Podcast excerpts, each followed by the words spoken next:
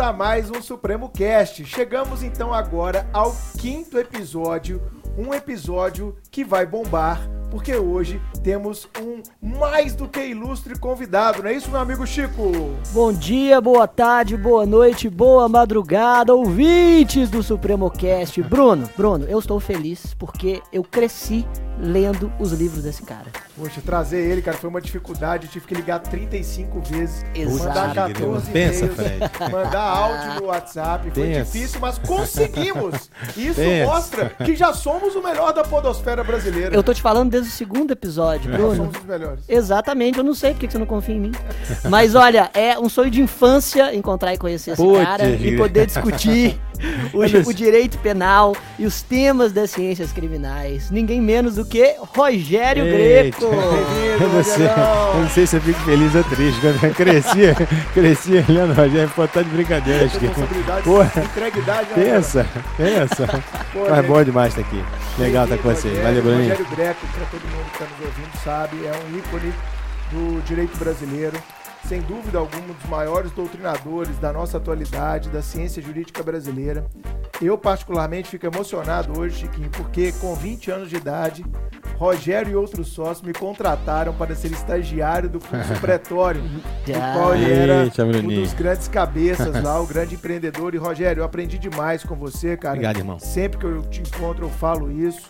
Né, o Fred, meu sócio, está aqui. Ele sempre ouve que eu aprendi empreendedorismo jurídico aqui com o Rogério, um grande líder, um grande chefe, sempre pensando nos- no, bem das pessoas. Então, cara, é, já fica aqui desde o início do nosso Supremo Cast a minha gratidão, o meu reconhecimento Valeu, é, é, por tudo que você fez pela minha vida. Se hoje eu tô onde eu tô, foi em virtude de pessoas como você, cara. Obrigado, Queria te irmão. agradecer Amém. muito mesmo por todas as oportunidades que você me deu nessa vida, viu, cara? Valeu, Bruninho. É isso aí. Eu Pode chorar aqui, ninguém vai me chorar. Olha, sempre, sempre recomendo seus livros nas minhas aulas.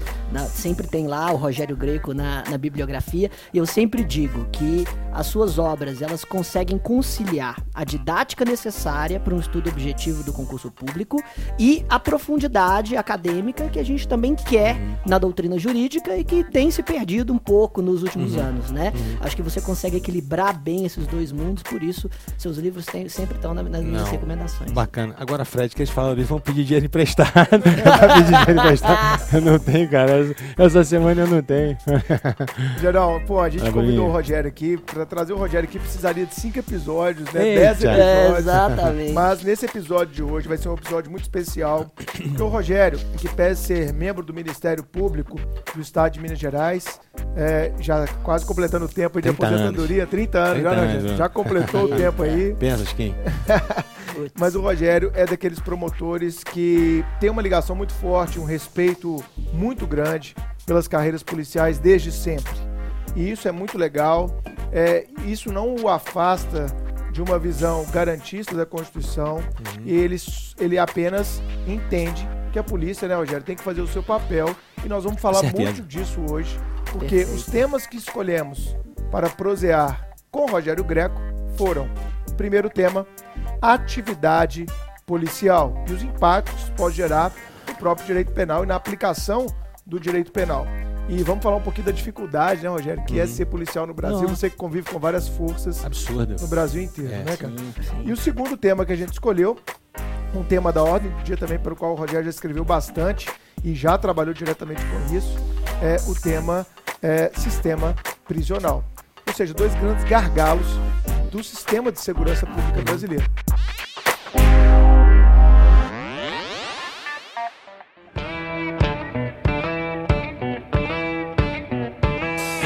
Que a gente prende muito e prende mal, né? então, quem Exato, tinha que estar preso tá exato. solto, quem tinha que estar Perfeito. solto tá preso. E eu concordo plenamente.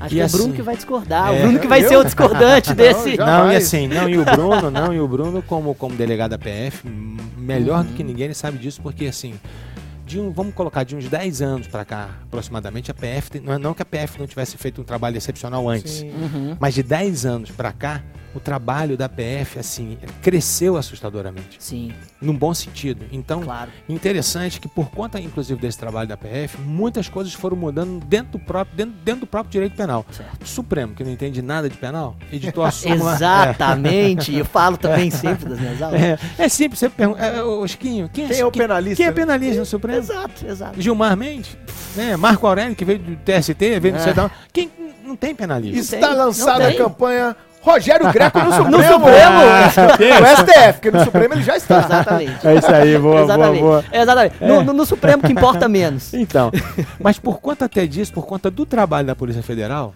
o Supremo editou a súmula vinculante número 11. Rapaz, o, o que me deixa irritado... Bruno, 2008. É, o que me deixa irritado é que assim, é que tem 500 anos que o miserável recebe argola no pescoço, Exato. nos pés, Homem-Aranha, viatura, você sempre Homem-Aranha na né? viatura. Ninguém nunca se preocupou. Exatamente. O dia, né, que a pulseirinha de ouro se transformou em pulseira de aço, aí já não pode. Então, Daniel o dia que Dantas. Daniel Dantas, o dia que começou a aprender a, É a súmula Daniel Dantas. Claro, né? começou a aprender a, a galera de classe média, média alta, e assim, e eu via que muitas vezes, obviamente que não tinha nem, assim, necessidade de algemar, mas o que eu sentia na PF era tipo, pô, eu algemo o miserável, então eu vou algemar o cara rico também. A isonomia, pô. Eu não mudei meu, meu É eu operandi. sempre sabe? É o padrão, é. Eu Você já- tem que ter um eu padrão. já algemei, cara, eu já algemei. É, eu entrei na PF em 2003, né? Fiz muita operação, trabalhei em muitas operações, executando mandados de colega. E a súmula veio em 2008, então eu já tinha cinco anos de PF. Rogério, claramente, cara, é um padrão operacional. Padrão. A PF Sim, é o padrão. que ela é hoje, com, os- com o, o conceito que ela tem na população e etc., por ter um padrão operacional, uma doutrina operacional. Que, já falando então de atividade policial, é o que eu vejo que, por exemplo, falta em muitas polícias ainda hoje, uma doutrina O padrão. é um padrão operacional, né? Isso Você aí. vê, a PF, por exemplo, cara, ela tem, ela tem, tem suas mazelas. Por exemplo, a gente não tem um uniforme operacional. Aham. Você chega numa operação, É. o cara tá com a camisa branca, o cara tá com a camisa cinza, o outro tá com um colete, o outro tá de calça jeans, um tá de camisa preta, um tá de É, bota é. bege. É uma zona. É isso aí. Isso em forças mais militarizadas. É, não tem jeito. Não acontece. A Não. PRF, que não é uma força militarizada, é, o uniforme padrão. no É, padrão. sim, padrão. É, sim. todo Isso é mundo no é. padrão, Exato. bonitinho. Até A PF segurança também, É, né? Você vê o cara de você calça jeans, identificar. pô, numa, numa operação, Exatamente. você mete fogo no cara. Exatamente. Né? Então é lógico que a gente tem as mazelas nossas na PF, eu tô dando só um exemplo de uniforme, que é uma. Já tentaram licitar, aí chega uns uniformes horrorosos que É. ninguém usa, aí É. o cara continua usando o antigo, porque ficou uma É merda o uniforme jeito. novo. Tem nossas É mazelas, jeito, claro né? que tem nossas mazelas. Mas a PF tem um padrão operacional. E essa questão da algema, eu sempre falei isso. Uhum. Eu algemo é pra minha segurança e pra segurança do Com preso. certeza. Porque teve caso, por exemplo, Chiquinho, em Cuiabá de super-homem. Uhum. Você tá. O cara acabou de ser preso. Você senta ele na sua frente pra fazer interrogatório, ele olha pra um lado, olha pro outro, sai correndo e voa pela janela, cara. É. Não é um caso, não. São mais de dois, três, quatro Não, casos é, da PF. janela se matando ou pula do segundo andar? Suicídio, cara. É, é isso. Se é, matando. é, tem- e aí, tem se ele um- tivesse algemado bonitinho na cadeira ali, isso não aconteceria. É, tem um caso, Bruninho, não sei se eu cheguei a te contar. Aconteceu na- época, vocês todos aqui conhecem o Paulo Rangel, a galera deve estar escutando. Claro, conhece o sim, Rangel, sim, que é sim. desembargador no Rio. Claro. Rangel é um camarada com a história assim espetacular. Rangel foi, Rangel foi porteiro de prédio, depois ele passou no concurso da polícia, foi do Ministério Público, hoje é desembargador no Rio. Beijão, Rangel, se estiver escutando aí. Rangel me contou esse caso. Assim que surgiu essa súmula, a gente teve a oportunidade de participar de um evento juntos. E a gente estava discutindo essa palhaçada que o Supremo fez. Assim, ela foi criada por um camarada que não conhece absolutamente nada de rua. Ele não sabe o que é rua, ele não sabe o que é atividade Exatamente. policial. Ele fez isso para proteger as pessoas de classe média, média alta que estavam sendo presas. Enquanto o miserável era algemado, ninguém falou de dignidade. Quer dizer que o miserável não tem dignidade? Não é? Exatamente. Agora que o camarada de classe média, média alta começa a ser preso, não, é indigno. É Exato. claro que você não vai. Qual, qual o sentido de você meter uma gema no Maluf? Imagina o Maluf fugindo na Paulista, pega o Maluf, falar de Maluf. Imagina. Não, então assim, né? Não faz, sentido. Não, exato. É, Mas- uma, exato. Uma coisa é você algemar o cara em um plenário do júri, justamente para que, pra que aquilo exerça um certo Não, efeito psicológico Chiquinho, no jurado. ainda vou né? te falar uma coisa. Eu Hum. não sei se você já fez júri ou se você já, já participou de algum julgamento. Tá, assim. Ainda não tive a Então, oportunidade. eu fui promotor de júri muitos anos. Cara, isso é uma, isso é uma balela. Dizer que o camarada algemado lá, ele tem uma, uma é. repercussão negativa no espírito jurado, isso é mentira. Ah, Bruninho, quantas vezes eu chegava, Aí, pô, eu lia, né, os processos com antecedência, tal, tal, tal. Às vezes a gente fazia a pauta de 15 júris, júri todo dia. Pô. Então eu fazia júri de manhã, aí terminava de tarde, eu ia pra casa pra ler o processo no dia seguinte. Esse negócio que você estuda, processo, é conversa, é mentira, isso não existe. Quem falou isso aí tá, tá É te igual enganando. faculdade, estudar na véspera da prova, na né? véspera da prova. Quem te falou isso tá te enganando seriamente. Não tem nem tempo pra isso. Então, Adoro. assim, é, ué. Você pegava um blom, blom, blom. Aí você pegava um processo, Fred. O camarada tinha dado 15 facadas na mulher. O cara tinha descarregado a pistola. Você chegava lá, Bruninho. Tava aquele franguinho, cara, aquele, sabe aquele, aquele, aquele, aquele chassi de grilo? Aham. É o cara. O cara tava ali, baixadinho assim, cabecinha baixa, algemado. Você olhava pro cara e falava, meu irmão, Nesse cara, não não. foi esse cara. não foi esse cara. Por outro lado, quando vê essa palhaçada dessa súmula, não sei se vocês lembram disso, um tal de Rafá, não é o Rafá Jorge Rafá, não, que tinha um, tinha um, um um médico em São Paulo, Aham. esquartejou amante. Sim, sim. Tinha um outro, um, outro mau caráter lá também chamado Rafá, que ele matou a amiga dele, uma menina, uma, uma inglesa, que estava na casa dele. Não sei se vocês Aham. lembram desse fato. Bicho, se, se você olhar, Bruninho, as fotos desse cara no júri, ele sem algema, Fred, com mãozão aqui, Chiquinho em cima da. Sabe, tirando onda, assim. Tô nem cara, aí. tô nem aí. É. Meu irmão, olha só, você entra, vê aquele chassizinho de grilo lá, com a cabecinha baixa, aquele periquitinho né, quase algemadinho. Algemado. O teu sentimento é igual com aquele outro camarada? Nesse caso. Você vai ficar até com raiva desse Rafa, rapaz. Exato. Não, não é algema, não é algema que faz isso. Interessante. A desculpa foi isso. A desculpa Aham. foi o júri. Mas não é por isso, cara. E mais, né? E mais. É porque o júri foi até mudança no próprio CPP, mas Uhum. a algema. É, eu até dei uma palestra na época, em 2008, eu lembro bem, num congresso até do, do Pretório, que ele promoveu de ciências penais. Eu fui para palestrar só sobre a algema. Até tive lá uma, uma discussão, porque o Nestor, né, nosso amigo, o Nestor defendia que essa questão da algema, que Sim, tinha que tirar a Uhum. Aham, algema é. e tal. Eu falei, não, não é assim, na prática é diferente. E aí eu dei um exemplo, cara, muito que eu fui estudar. Uhum. Para você ter uma súmula vinculante, Chiquinho, né, você tem que ter vários julgados Você só tinha um do julgado. mesmo tribunal, no mesmo é. sentido. Só tinha um Não, julgado. eu pesquisei, você tinha dois julgados no STF. Eu só conhecia um um julgado. Bruninho. permitindo e um proibindo. Eu só tinha um julgado. Que Ou aconteceu seja- no Rio Grande do Sul. Ou seja, não, é. mas, mas eu tinha um falando que podia. Isso é absurdo, E um cara. falando que não Você podia. vê- então você você- baseou no claro, julgado. Você vê que o negócio foi, foi dirigido. Não, pra mim, a súmula é inconstitucional. É assim, é exatamente. A edição assim. dessa súmula, Não é existe essa inconstitucional. reiteração a pretensão elitista Sim, mesmo. Não, tem mesmo. essa, cara. E, outra, Mas eu- já aprendi 400 pessoas depois de. dessa súmula. Então, todo mundo não, tá mas aí eu tava te falando do E Rangel. vem reclamar, pode reclamar. Ele me olhou esquisito. É. O olhar. Não, eu vou. ju- Porque aí é Não, e- reclamação pro ministro. É, e, e ô vou- sabe o que acontece? Hoje em dia, todo delegado tem um chapão pronto. É, vi- virou mais um papel dentro Mais da um enquete. Ctrl-C, Ctrl-V. É, claro, Exato. exatamente. Justificando os Exato. algemas. Tá justificada. Estava Acabou. nervoso, alterado, tal, Acabou, tá algemado. tudo lá. Acabou. Mas o Rangel, voltando, voltando, que a gente entrou nesse assunto por causa do Rangel, o Rangel me contou um caso que eles foram cumprir o mandado de prisão Uhum. é, e, na verdade, o camarada era um devedor de pensão de alimentos. Uhum. Pô, Hum. cara, Prisão não, é, não, é, não, é, não é criminoso, pô. Assim, qualquer um pode dever pensão de alimentos, às vezes, às vezes até a prisão do camarada é equivocada, às vezes o cara não tem condições de pagar, cada um tem a situação, tem um vagabundo, Tem tem, um mau história. caráter mesmo, tem, Sim, e, aí muita gente é, mas cada um tem sua história. O cara foi Sim. só revel e não se defendeu. Não é? Perfeito, Aí, perfeito. o, Rangel contando esse caso, que eles foram, ele não, até foi uma equipe que não era do Rangel, foi na época da, do Rio, havia uma viatura que a gente chamava de Joaninha, não sei se vocês lembram disso, que era um Fusca, Sim. aquele Uhum. Fusca preto e branco, que a gente Sim, chamava de sim, Joaninha. sim. E não tinha isqueirinho, não tinha, não tinha divisória atrás do banco, né? Aham. Separando os policiais e o camarada que estava atrás. Eles foram com todo respeito, pegaram o camarada, conversaram com ele, disseram que tinha que ser conduzido à delegacia sem ignorância, sem aquele negócio de, sabe, de truculência. Conversaram com o cara. Só que os vizinhos viram esse camarada saindo e preso pela polícia. Quando ele, ele foi colocado no banco de trás. Normal. Antigamente o Fusca não tinha quatro portas, até tinha um Fusca com quatro portas que não era o formato Fusca, né? Cara, aí o que, que, que o policial normalmente faz? Ele vai, anda com a pistola, já em, em posição de disparo, ou ele anda normalmente aqui na Embaixo da coxa, né, entre, as, entre as pernas, debaixo da coxa, papapá. E, e esse cara tinha colocado debaixo da coxa. Assim que esse policial deu a partida no carro, né, que ele ficou com as duas mãos no volante para dar a partida, né, Aham. e ti- liberou a arma aqui, esse camarada voou na arma dele, pegou a arma e pô, se matou dentro da viatura. Putz. Ele ficou, Bruninho, ele ficou tão envergonhado, tão envergonhado, que ele não suportou e se matou. Ou seja, você não sabe o que se passa na cabeça das pessoas. Exatamente. Tem um, tem um parceiro meu, já Tem deve estar. tanta história, Rogério, também. Tem, Tem. tanta história. Tem um parceiro meu lá no Rio, Tuna. Meu, meu parceiro, desde. A gente se conheceu com 7 anos de idade, começando o primário juntos. Amigo, amigo, amigo. Que- que, Pô, amizade aí de quase 50 anos, pensa. E aí o Tuna foi, foi fazer uma, uma- Foi levar um preso para ser ouvido na Justiça Federal. Aham. O camarada era um angolano e o Tuna conhecia o camarada da cela, sabia que o cara era perigoso. Uhum. O cara chegou algemado, padrão, mão pra trás, tudo direitinho. E aí, quando ele chegou, aquele juiz arrogante olhou pro camarada, olhou pro Tuna e falou assim: Você pode tirar o gema dele, que aqui na minha, na minha sala de audiência ninguém fica algemado. Aí o Tuna ponderou e falou: Doutor, é o seguinte, esse camarada aqui é perigoso, ele é complicado, a gente conhece esse cara da cela. Não, quem, quem manda aqui? Isso aí, é papapá, aquela frescurada toda. Chiquinho, assim que o Tuna tirou a algema, esse camarada pulou na mesa do juiz, pegou a Mont Blanc, a pena do juiz, e meteu na jugular do juiz, assim, ó. Não. Foram três horas negociando pra, pro camarada Liberar numa- o cara. pra liberar o cara. Então, assim, sabe, cara, Tem muito coisas- caso, Tem cara. muito caso. Eu só pra, só pra caso. um adendo nisso aí, Rogério, o- o- isso, cara, em 2007, no Rio, uma operação de pedofilia foi um dos casos que mais me impressionou. É um amigo meu, da minha turma de academia, delegado, foi cumprir um mandado na Tijuca.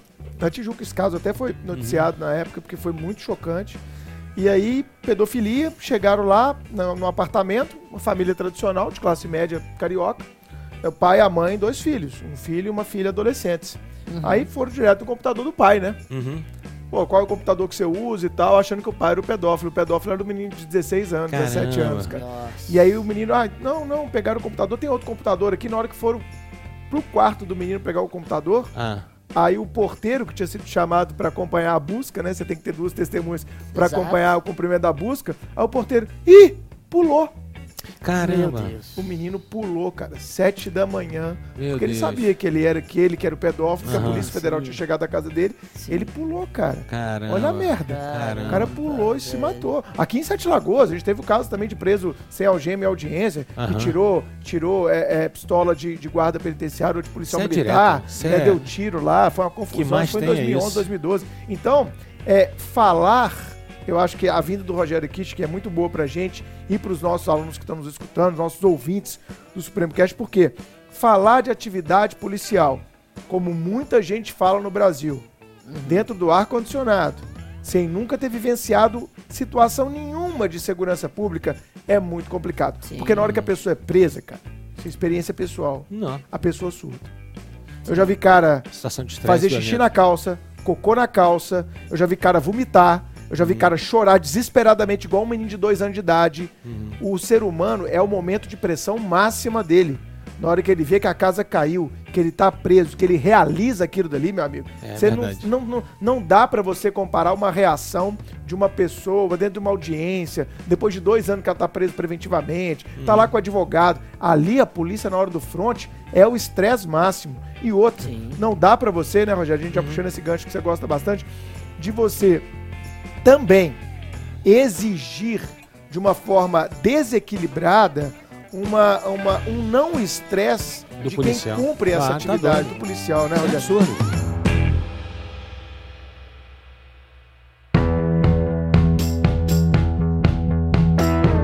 Rogério tá sempre fazendo curso, palestrando no BOP, né? Você tem Não, experiências sim. maravilhosas nesse sentido, tem, né, cara? tem. De estresse. Conta aquela pra gente que você fez, a, fez a, aquela entrada tática na, casinha casa lá. de matar? Entrada tática. É, porque tem, tem os simulados, Tem, entendeu? é. Eu, eu, gente. eu sou, eu sou aquilo que chamam de formador dos juízes federais militares. Legal. É. E tem, e tem um ministro que é simplesmente sensacional, que é o ministro Barroso do STM. Então, toda vez que tem os cursos de, que tem que para ingresso novos juízes, o que, que, que, que, o- que, que, o, que, que o Barroso faz? Ele leva. Não é o Barroso do STF, Não, do STM. Não, é do STM. O ministro Bar- hoje ele é até corregedor do STM. Legal. É, ca- um camarada extraordinário, Bruninho. Extraordinário. Você tem que chamar o Barroso aqui pra, É. falar. Oh, extraordinário. E assim, e, e o Barroso leva os juízes para ter essa experiência do front. Então, por exemplo, a gente já foi é, e, e leva os formadores também, os professores, junto com, com os juízes, né? Porque a gente faz as palestras juntos com, né, no- em campo. Então a gente foi no, no SIGS, no Comando de Guerra da Selva, meu irmão, Manaus? em Manaus. Bruninho, pensa no negócio, Fred, uma mosquitada. Todo mundo dormindo em rede. Pra entender como é que é a rede. Eu não consegui dormir na rede, enrola. Você conseguiu dormir na rede? Ah, já dormi. Cara, enrolava igual em rede, cara. E assim, ali é tudo barco, né? Não, não, não tem É estrada. tudo barco. Tudo barco. Então, para eles entenderem o estresse do, do soldado. Claro. Então, por exemplo, o soldado quando aborda alguém, e, e nós fomos também no comando de operações especiais do Exército. Cara, eu vou te falar. Às vezes eu vejo um- um- uns imbecis aí falando mal do Exército. O Exército é muito bom, Muito cara. bom. É muito bom. Falta é um organizado. marketing. Ou É. talvez ne- nem, nem, eles nem queiram esse, esse É, marketing. às vezes o marketing não vem É. por causa do trauma da ditadura. É. A gente tá muito recente. Mas, nisso cara, assim, eu fiquei, eu fiquei, assim, encantado com, com- principalmente com o Comando de Operações Especiais lá em, lá em Goiânia. E assim, Bruninho, e aí o que, que eles fizeram com os juízes e com a gente também, os professores, os formadores também? Uhum. Eles cri... Existe uma coisa chamada de casa de matar. Não sei se todo mundo já ouviu falar nisso. Não é para ficar apavorado, é uma casa de matar ninguém. né? Casa de tortura. É, tortura. A casa de matar é um ambiente de um, de um, de- um imóvel, vamos dizer assim, que ele tem as suas divisões, quarto, sala, isso, aquilo Sim, outro. sim. E você não conhece como é que são essas divisórias por dentro, você não conhece aquele ambiente. Aham. E aí você faz todo um briefing, né? Na época foi até um, um general que estava ao lado lá do, do, do comandante lá fazendo o briefing. Pô, tudo certinho, Bruninho. Pegou a foto de um camarada, falou, esse camarada aqui tá sequestrado, papapá, papá, a gente sabe onde é que vai ser, a casa é assim, assim, assim. Antes de vocês chegarem na casa, vocês vão passar por uma comunidade, nessa comunidade tem criança, tem cachorro, tem isso, tem aquilo outro, tem traficante. Então vocês têm que saber, né, identificar o ambiente. Tudo muito assim a vera, tudo muito real. Isso lá, tudo, tudo preparado para isso. Cara, eu falei com o Bruninho, e você vai equipado normal, como se você fosse a equipe de operações especiais. Aham. Aí você começa a colocar o colete balístico, Aquele peso, né? o peso. Não dá pra ir aquele- sem colete, não, porra. O peso do Pensa, colete, o não, peso e- do não, fuzil. cara, e assim, eu fui com o BOP na, na retomada do complexo alemão. E na época o BOP usava aquele colete balístico de cerâmica, meu Sim. irmão. Putz, que. Cara, uma placa de cerâmica na frente dessa grossura, uma placa de cerâmica. Você andava igual Robocop, cara. Eu não sei como é que os policiais sentar, dão você senta de lado. Não, todo. cê- é, é impossível você andar. Você anda- Agora você imagina, você subir ladeira, você pular muro, você subir escadaria, você, porra, sair fora de. Cara, assim, os caras têm que ser muito bons, Bruninho, pra Sim, poder. Sim. Não, isso eu só tô falando da- do colete, né, da placa balística. É. Fora o fuzil, fora a mochila lotada de munição, porque Munição o pau real, quebra, né? munição, Munição real. real. O cara anda ali pelo menos com uns 30, 40 quilos, facinho, facinho, facinho. Aí começou, começou a equipar, né? E olha que eu já tinha ido com o Bop em algumas excursões a Vera, né? Uhum. Mas ali era uma simulação. Cara, à medida que ele com- começou a equipar, colete balístico, colete tático, capacete, pá, não sei o quê, fuzil. O fuzil, ele era preparado, ele, embora fosse um fuzil real, mas ele tinha um mecanismo que substituía a munição real por paintball. Ah, legal. Mas o peso era igual, tudo era igual para ter aquela situação Real. de realidade, né?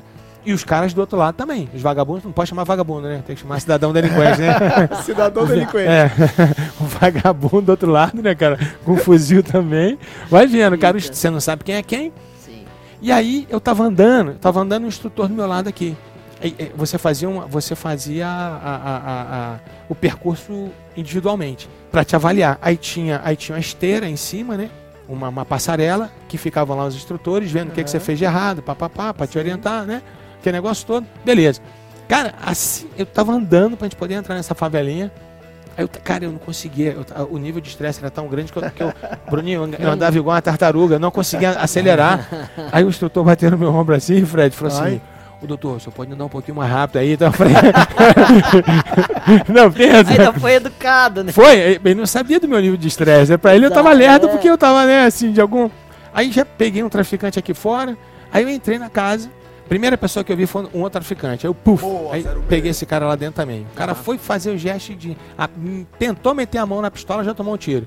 Aí ele falou: vai ter que esperar o cara tirar em você, pô. Você tá louco, pô. Mãos Você é para o imbecil. O cara alto. vai pegar. Não. Exato. Não, o cara é imbecil de falar um sim, negócio sim. desse. Só que fui andando pela casa. Era um, era um galpão grande. Uhum. Quando eu passei por um outro ambiente, veio um camarada na minha direção que não tinha nenhuma arma aparente.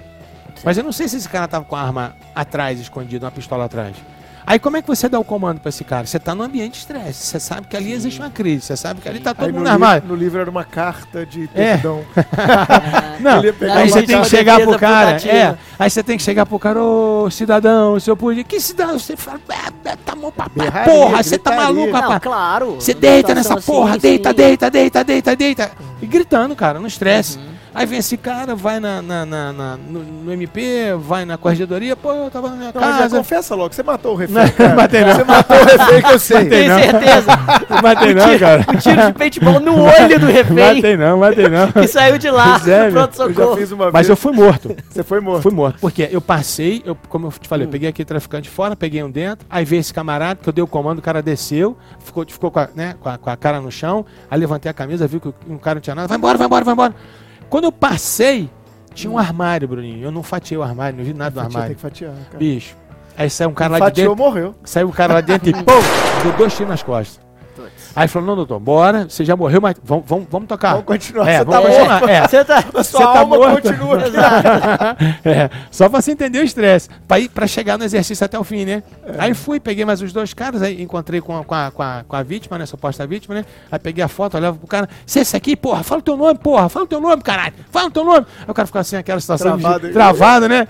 Então, assim, E são, e são soldados que fazem o papel de ator. É, entendeu? Legal. soldados- Não, sim, é. Porque daqui a pouco o Chiquinho, pô, mataram o traficante aí, cara. O Chiquinho começa a chorar aqui, a gente tem que pegar leve. Aham, começa. Sei. Mas assim, se é uma situação de estresse numa simulação, agora você imagina você tomando tiro de fuzil de tudo que é lado. É. Cara, é- é- o estresse é absurdo, é, sabe? Então você exigir do policial. Então isso que eu falo, ô Bruninho, eu já, né, se Deus quiser, acho que semana que vem já tô pedindo minha, minha aposentadoria do MP. Breaking news! O que, que É. é isso? Ó, notícia em primeira é. mão aqui, hein? Supremo Primeira mão. Cast. Ah, Rogério se Greco Deus se quiser. aposenta. Terça-feira eu tô pedindo. Caramba, cara. Mas aí, o que, que acontece? A minha briga no MP foi sempre para que nossos cursos de formação, a gente, o, o- quando entrasse o promotor, ele ficasse obrigatoriamente 15 dias na Polícia Civil, 15 dias na, na Polícia Militar. Sensacional. Legal. Porque assim, mas, mas não é ficar na delegacia de Boresta lá. de- Não, é o cara. Fazendo participa- controle externo, É. não, né? Não. Quantos inquéritos você tem? É o cara Quantos aí, sabe? Quanto Por exemplo, servidor? e assim, quando eu fui com o BOP Bruno, em muitas comunidades pacificadas e não pacificadas, você via a diferença de tratamento nas comunidades.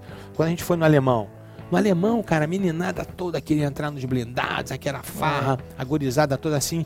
Cara, quando a gente foi na mangueira, Bruninho, os moleques ali só faltava cuspir na tua cara, de ódio. Que isso? De ódio. É uma cultura do ódio. A patrulha, a aquela- patrulha a descendo. estatal. Não, recentemente mesmo, não sei se vocês viram isso, rodou em todas as redes sociais aí. Uma, uma viatura passando em frente à escola, os moleques todos xingando de dentro da escola. Aham, aham. É assim, A cultura do desrespeito. e- sabe? Então, assim, é, é- então a gente tem que entender que não é fácil pro policial. É. Ele tá ali, tá, ô cidadão, muito bom E é- dia. E é legal, Rogério, porque isso aí, eh, tem muita gente que está nos ouvindo aqui no Supremo Cast, que está estudando para carreira policial, que está estudando até para carreira de delegado. O Supremo é hoje um dos cursos, se não o maior, um dos maiores nesse segmento de carreira policial. É, isso é interessante porque nas academias de polícia, essa casa de matar que o Rogério teve lá nesse treinamento do Exército, vocês vão ter também. Eu na Polícia Federal eu tive essa experiência. Todo, todo é, aprovado no concurso da Polícia Federal, Rogério, a segunda fase é a Academia Nacional de Polícia. Aham. E a gente tem em Brasília, você deve conhecer com Não, certeza o COT, lá. né? Conheço. É o, o Comando de Operações Táticas. E uma das disciplinas que nós temos, o Chiquinho, Uhum. na Polícia Federal é uma disciplina junto ao Comando de Operações Táticas. E a gente vai fazendo e os instrutores Legal. vão em cima, cara. Tem uma passarela. é. E com munição real. Que nem no filme do É. Bop Com mesmo, munição, né? É, exatamente. exatamente, Igual- exatamente. de Elite. É. Então você vai andando, cara, e todo mundo, você mata, quantos reféns você matar, você paga 50 flexões. Aham. Aí você acaba e tem que pagar as flexões e é muito legal. Então, pra É. galera que tá nos ouvindo aí, eu sei que tem Eu vi aficionados que você pela pagou atividade 1.200 flexões, Eu né, Bruno? Por isso que o 50 Bruninho, o Bruninho tá fortinho um desse jeito. Matei um refém, eu era bom. Era... Hoje se eu for, mato uns 20 Sei. reféns. Mas na É. época eu tava. Era, Mas, é, era... mas o nível de estresse é muito alto. É muito alto, é muito cara. alto. E E com a munição real, toda. esse negócio dobra. Dobra, com munição Ah, real, claro, dobra. Você já tem que Se, entrar. se der pane na sua. É. Se der pane na sua Você já tem que Exato, entrar, não sei se, se já é assim com vocês, Bruninho, já tem que entrar e explodir na porta. Não, é, tem que ser, você pode usar o explosivo. Né? Já você vai já tem com que isso. fatiar e é de dupla. Já vai fati- é. E é de dupla e se o seu colega faz merda, ele tá É. com munição real, ele é aluno igual Isso aí. Então você tem medo de tomar tiro do colega de academia, É, bicho. Exatamente. Eu fiz É. com um cara que era defensor público da União e tava tentando entrar pra PF. Até desistiu no meio da academia. É. e esse, cara- esse cara, ele chamava Bruno também, ele era meu dupla, né? Por causa do nome. Seu E eu canto. falei, puta merda, eu tô fudido, cara. Vou morrer aqui, velho. Vou morrer real, velho. É Esse cara vai me dar um tiro aqui, velho. Tomar um É tiro no desse rim, né? jeito. E é, e é, o É. estresse, cara, é um estresse violento, mas é, é o que te vai te formando enquanto É. policial. Claro. E eu acho legal, Rogério, a gente comentar aqui, porque no próprio projeto do Moro, Uhum. que tanto está sendo debatido, tem aquela discussão das modificações da legítima defesa. Sim. Salvo engano, lá no 23, eles estão acrescentando um parágrafo primeiro e um parágrafo segundo, Uhum. e num desses parágrafos se fala lá que o juiz pode, acho que, deixar de aplicar, aplicar a pena, pena, reduzir reduzir pela pena, metade, isso. se tiver a- essa questão de medo de adrenalina envolvido, né? Cê- Aham. O que, que você acha É, dessa isso, isso, isso aqui, possibilidade Bruno, de mudança? Isso, não, isso é excelente. Isso aqui já, já, existe, na verdade, na doutrina, na doutrina estrangeira. Existem normas na Espanha, Portugal, Código Penal Alemão, no famoso STGB. E a formação, Mas, assim, e a formação do é. Moro é muito estrangeira e a galera não entende muito é. isso. Né? E aqui, por exemplo, se os juízes aplicassem né, exatamente aquilo que a doutrina diz, hoje no Brasil a gente tem uma modalidade de acesso que é possível aplicar, que afasta a culpabilidade, que é o chamado excesso desculpante, que Sim. vai ser exatamente esse excesso aqui. O artigo fala mais ou menos assim: o juiz poderá reduzir a pena até metade ou deixar de aplicá-la se o excesso decorrer de excusável medo, surpresa ou violenta emoção. Eu sei que já tem até parte da doutrina também, principalmente a galera ligada é, à defensoria pública, assim, que tem feito algumas críticas assim contundentes com É, relação ao gente, processo. né? É, muita gente, né? Assim, e eu, eu sou Você chama apaixonado de também De parcela ultra garantista da doutrina? Não. Porque o garantismo ele tá na É, Constituição. tá o na garantismo Constituição. existe. É, o- o- Porque o o- garantismo, no, no momento no Brasil, ele virou sinônimo de crítica, né? Ah, isso é um É. garantista. É. Até dentro da PF eu vejo isso. Ah, esse juiz não dá nem, nem É, adianta pedir é, prisão porque virou, é garantista. virou, virou um termo até pejorativo, como Pejorativo. direitos humanos. Exatamente. Você falar em direitos humanos, você fala ah, O direitos que, é, humanos. o que é um absurdo A galera do virar. absurdo. É, a galera de direitos humanos, como se ninguém, se nós não fôssemos humanos, né? E Mas não precisássemos desse Ex- direito também. Exatamente. né? Você acha que é um garantismo hiperbólico? Mas mesmo? exatamente, mas a forma como a forma como isso começou a ser, a- a- como as pessoas começaram a lidar com isso, a coisa co- começou a ficar extremada e tudo que é extremado é ruim, né? Aham. O, o garantismo ele serve tanto para o réu, mas serve para a vítima também. Claro. Sim, Então, No assim, penal, muitas vezes eu, eu, eu brinco É. com isso na minha aula de civil, Então, porque o civil eu- passou a ser o direito da vítima. Por exemplo, eles pegaram. E o penal eles- esqueceu a vítima. eles- Exatamente, eles pegaram aquela expressão do Ferraioli, do direito, né, do, do mais débil, e achando que o mais débil é sempre o réu, não, o mais débil é a vítima. Claro. É, mas O essa, cara que foi vítima da, da infração penal, e não o cara, pô. Sim. Não, mas essa, essa é uma grande crítica, inclusive, dos próprios, a- dos próprios abolicionistas europeus, por exemplo, contra essa natureza do direito penal, né? O próprio Luke Husman, no New- News Christ, dizia Uhum. Que o direito penal ele sempre sequestra o conflito da vítima, dando para esse, é, pra esse conflito quase sempre uma solução que é ruim sobre o ponto de vista econômico, que, é, Uhum. que é contraproducente sobre, o- sobre o ponto de vista do controle da criminalidade e que deixa a vítima a ver navios. É. Né? Mas alguém defende abolicionismo ainda, Ainda hoje? defende. Ainda Claro, defende, sim, infelizmente. sim, sim. Assim, na verdade, é, é- é uma teoria que eu posso dizer, a melhor palavra para o abolicionismo é ingênuo. Sim. É ingênuo. Não, exato. Você vai querer ser, ser abolicionista no Brasil? É, brincadeira. O, o, É ingênuo. não, e o próprio, Nos- o próprio Zaffaroni diz, É, né? nos- O, o direito, o sistema punitivo não precisa do direito penal para existir. Uhum. O direito penal, ele deve ser justamente um filtro, se não de legitimidade, pelo menos de racionalidade e constitucionalidade do sistema punitivo. Porque senão vai virar Buscar, barbárie. buscar uma, um, ab- uma aboli- um abolicionismo do direito penal parece ser um pouco suicida. Agora, um sistema punitivo mais justo, é esse, isso vale, a- por isso vale a pena lutar. É, e tem que fazer como está acontecendo, na verdade, na Holanda, né? Que, Sim. assim, que é o país do, do, do Husman. E na Holanda eles estão estão fechando os sistemas prisionais. Sim, por, por falta de gente para aprender. Lá é diferente. Né? Então lá você Será que eles não pensar. alugam, não? Que eu te mando Alugam também. Ah, ma- ma- mas lá eles Alugam alugam. moradia. Alugam, não, eles alugam, Bruninho, para os países vizinhos. Os países Ah, vizinhos? Países olha vizinhos. Dentro da ideia de comunidade É. europeia, ó, tá Cara, direito assim. internacional aqui. Não, ali, sabe o que acontece? Quando você, quando você vê, a gente já entrando nesse teminha também, que é o sistema prisional, né? Quando a gente vê um, a gente vê um país agindo dessa forma, você sabe que naquele lugar o cara cumpre 100% com as suas funções sociais. Então, quando a gente vê prendendo demais, é um país que não cumpre com função social. É. Aí eu te pergunto, claro que ninguém aqui fica vendo estatística, mas por que que, por que que no Japão o índice de crimes contra o patrimônio é quase zero? Todo mundo no Japão vive com dignidade, pô. Sim. Você não precisa estar Subtrair ligado do no relógio, no Perfeito. relógio do outro, no, sabe? no- Perfeito, é isso, é perfeito. por isso. Ótimo. Aqui, por que que no Brasil o índice de crimes contra o patrimônio é assustador? Porque o Brasil não cumpre com as funções sociais. O dia que todo Exato. mundo tiver o seu dinheirinho, Claro. todo mundo viver de forma digna, você vai ver que aí você vai baixar os índices né, É, dessa criminalidade violenta. E consumo de droga também, né? Porque É, muito crime droga também. Tá Mas na Holanda tem droga. São, é, Na Holanda tem droga. Sim, Mas não tem essa violência. sim. Então por quê? O problema é você ter a droga e o camarada ser um sujeito miserável. É. Aí É, você exato. criou, um, você criou um explosivo, né? Perfeito. O, o próprio, exatamente, o próprio aquele criminólogo Louis Vaquan, Sim. que escreve aquele As livro prisões da miséria. Prisões da Miséria, Sim. Punir os Pobres, Sim. parece panfletário, mas é extremamente denso e muito Sim. bem fundamentado na estatística, né? Mostra como os Estados Unidos têm um, um sistema carcerário totalmente inflado, justamente porque eles controlam excedentes sociais que não, que não Sim. podem controlar através de uma rede de proteção social com o sistema É, penitenciário. Ele fala até uma frase interessante que diz que os, que os Estados Unidos conseguiram resolver o problema habitacional porque eles prenderam todo mundo. É, basicamente. exatamente. Mais- é. exatamente. Eles têm, eles, têm, eles têm aproximadamente no sistema em torno de 3 milhões e ligados diretamente ao sistema 8 milhões de pessoas. Caraca. É um negócio absurdo, Bruninho. Exato. Mas assim, é a cultura do, do americano. 2,5% da população americana. É a cultura do americano, né? Então, assim, é- é- e a gente não pode importar esses tipos de coisa. Às Perfeito. vezes eu, eu- eu ouço alguns discursos, não, tem que prender, prender. Amigo, olha só, prender tá sendo, nós temos que prender mesmo, tem que ser paternalista com o preso. Tem casos graves, assim, que você fica horrorizado, o camarada, assim, praticou crimes bárbaros, em uma semana o cara tá na rua. Isso é absurdo, porque o sistema é inchado, tem gente lá dentro que não precisa estar ocupando espaço, lá dentro do sistema profissional. E esse camarada que tá ocupando espaço, pela lei da física, né? Um corpo só pode ocupar um espaço ao mesmo tempo. Não é? Eu tenho um preso perereca, tem um grave, eu tenho um perereca lá dentro, não posso colocar o grave. Exato. Não é assim? Pois Então é. eu, não, eu não tenho como eu não tenho como trabalhar. Então o que a gente tem que fazer é dar uma depurada, na verdade, do sistema. Claro. Com certeza. E até nessas propostas aqui que o Moro tá, tá, tá fazendo. Traz algumas execução penal. Pô, Traz. a gente, a gente cortou, você ia falar da, da, da galera do garantismo aí que, Não é, né, que, que assim, fala da é- legítima defesa, estão criticando, né? A gente É, não acabou. sei, eu, não- eu, eu, eu- honestamente, críticas cara, meio- é meio, meio sem sentido. Porque aquela na crítica que vira programa é da Rede Globo, crítica. né? É programa da Rede. Globo, É igual a. Mira Leitão. É, aí, ah, mas então se ele estiver carregando um guarda-chuva, Não. então você vai falar que isso é uma legítima defesa? Não, e não, não. aquela, não, e aquela outra infeliz, coitado. Não, morreram 13 meninos do outro lado, mataram todo mundo como só se tivesse 13 traficantes na favela. Assim, mataram todos do outro lado, não morre, como se assim, não, não morreu o policial, Não, foi morrer, ferido, tinha ser guerra, tem que morrer dos dois ah, Pelo lados, amor pô. de Deus, cara, a gente fica Existe escutando é cada covardia. Existe Não, muita é discussão, é, existe muita discussão panfletárias né, em volta disso tudo. E com relação ao guarda-chuva, como se isso já não fosse legítima defesa putativa, né? Ob- observável caso a caso. Então, a discussão Agora, você ser sabe a história do guarda-chuva? sabe a história do guarda-chuva? Real. Hum. Diga lá. A história é a seguinte: tem, tem até um vídeo no YouTube, uma das instruções do BOP do Rio.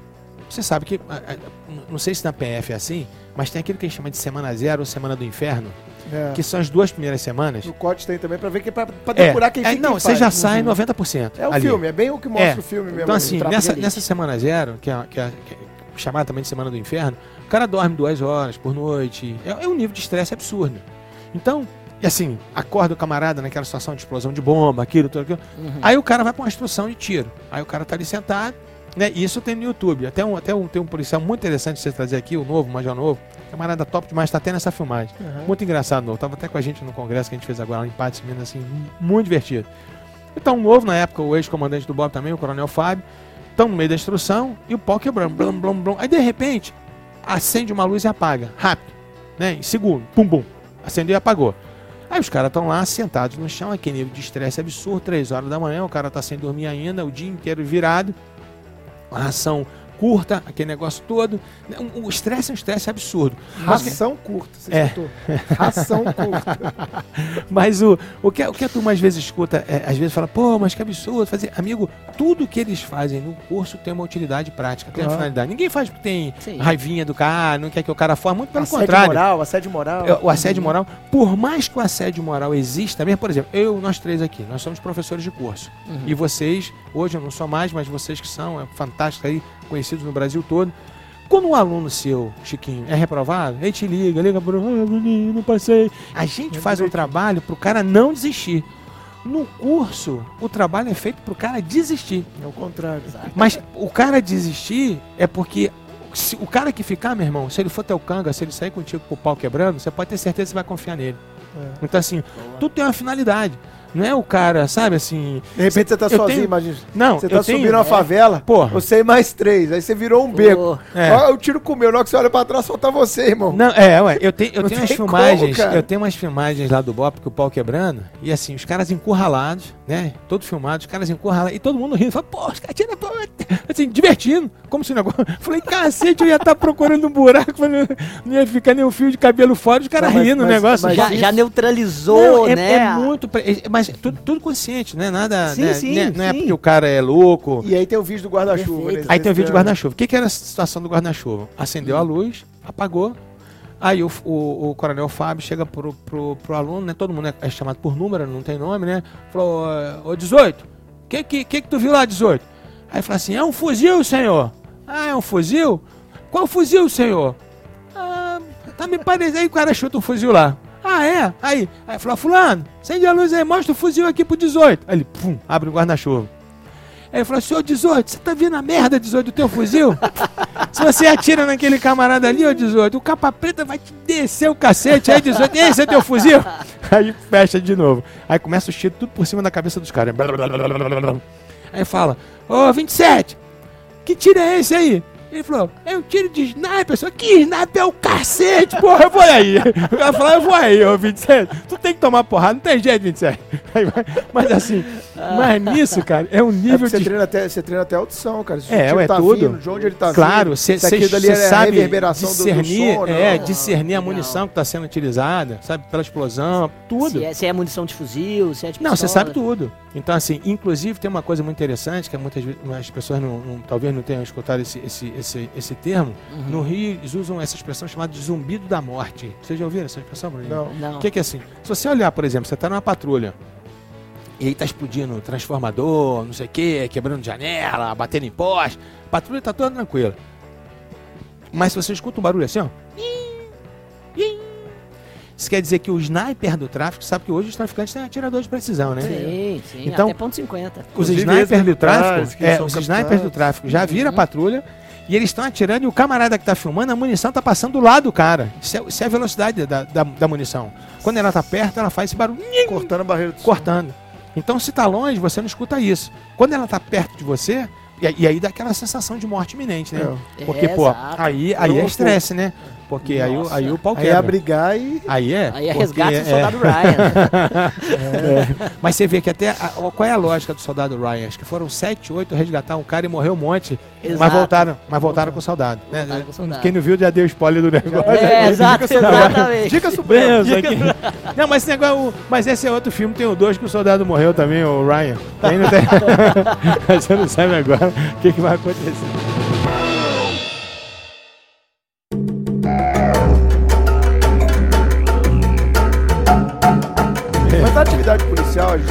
Dessa, desse grupo tático, da polícia na rua, efetivamente.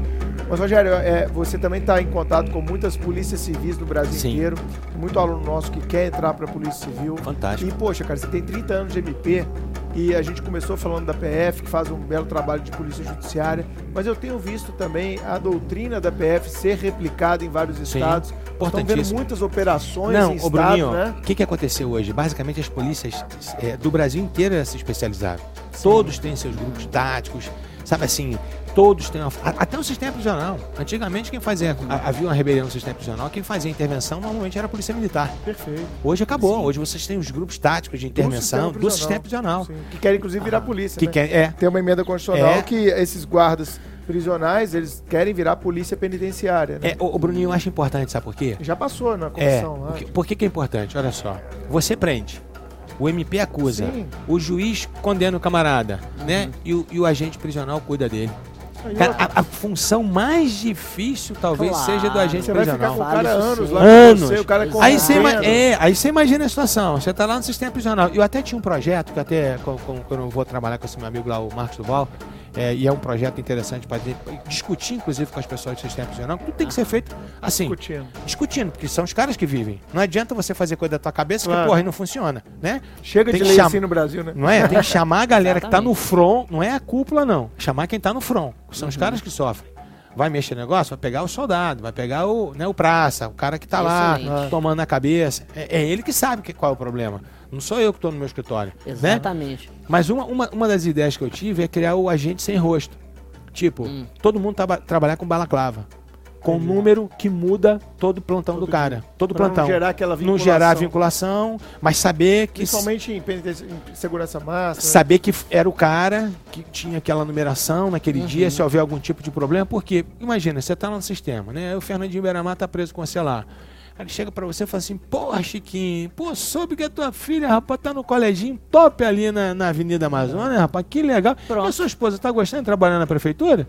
Ele falou, pô, Chiquinho, é o seguinte, que a galera aqui tá doida pra um baseadinho. Você não arruma um tijolinho de maconha pra gente, Um não? celularzinho Acabou. pra mim, é um celular, cara. Você arruma? Acabou. Acabou, Acabou. pô. Exato. Acabou. Isso é a covardia, Claro. Bruninho. É. Isso é a Uma covardia. covardia, Você exigir que esse cara seja um super-homem, isso é uma Não, e covardia. mais, e digo mais, mesmo em estados grandes da federação, como é o caso de Minas Gerais, grande parte ainda dos guardas prisionais são aquelas, é aquela galera que foi contratada. Contratada. A turma está sendo. não é nem é, concursado. Estão chamando os É, concursados exato. Isso aí aí. e tal. Isso é um grande É problema. Não é nem concursado Nem é. concursado é, Uma coitado. carreira completamente desvalorizada em termos financeiros. Provisória, Por precária. Porque, vamos fazer o corte, já que você ficou 30 anos no MP aí, Rogério. Você, pô, você viu, cara, o giro que aconteceu, você citou da PF, mas isso também se ac- acontece nas demais polícias do Brasil, e eu também, né, é, é, acompanhei um pouco disso.